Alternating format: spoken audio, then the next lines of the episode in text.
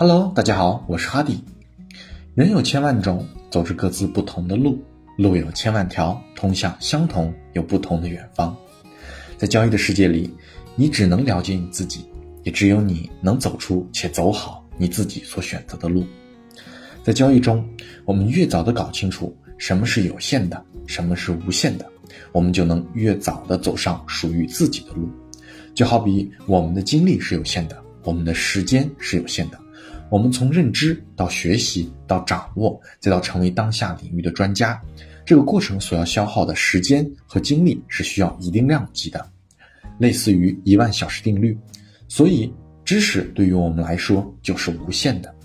那么，我们就认识到，我们永远成为不了各个领域的专家，我们只能在我们力所能及之处，兴趣使然之下，坚持的努力钻研中，不断的优化成长。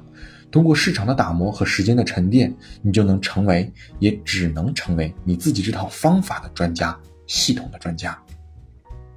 现在很多朋友所面对的各种交易上的烦恼，其实要归咎的话，都可以说是你对你所交易的产品不够了解，对你所交易的方法不够了解，所以用这个方法去交易这个产品，可能产生的结果就更不了解了，所以信任就难以建立，执行力也就很不稳定。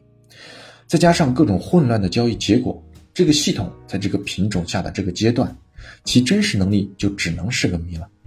你也无法从中获得真正的经验。就算未来某个时间，这个品种再次进入这个阶段，这次本应该属于你的机遇，可能就又要再次流失了。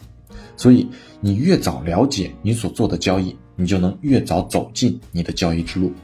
就能越早的集中你的精力和时间，成为你自己路上的专家，帮助你越早的实现你的交易梦想。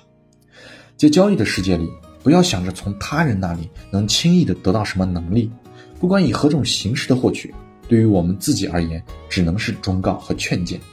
就像小时候，大人们告诉过我们，不要用手去抓火，会很疼。这句话对于当时的孩子而言，看起来就像是先知在给你传授他的知识。可几乎所有的孩子在接收到这个知识传输后，要不了多久，还是会被火所烫到，因为没有真正被烫过，是不可能知道这种痛是怎样的痛。知识也就像大人的话，产生了一些警惕，但远比不了这种疼痛所带来的恐惧更深入灵魂。无知者无畏。这也是我们认知天性，所以在我看来，成长永远是以自身认知和感受为前提。该经历的，你还是会经历一遍，就像交易者的宿命一样。如果能在交易前听到、看到前人们的忠告和劝谏，至少能让你有所警惕，不会毫无顾虑地跳入火中，造成无法挽回的伤害。其实，我们从事交易的，像极了火中取栗的行为。每一次的进场都面临着未知波动的威胁，既想得到栗子，又害怕被火烫伤。但栗子那诱惑的香味儿，还是会引来很多跃跃欲试的人们。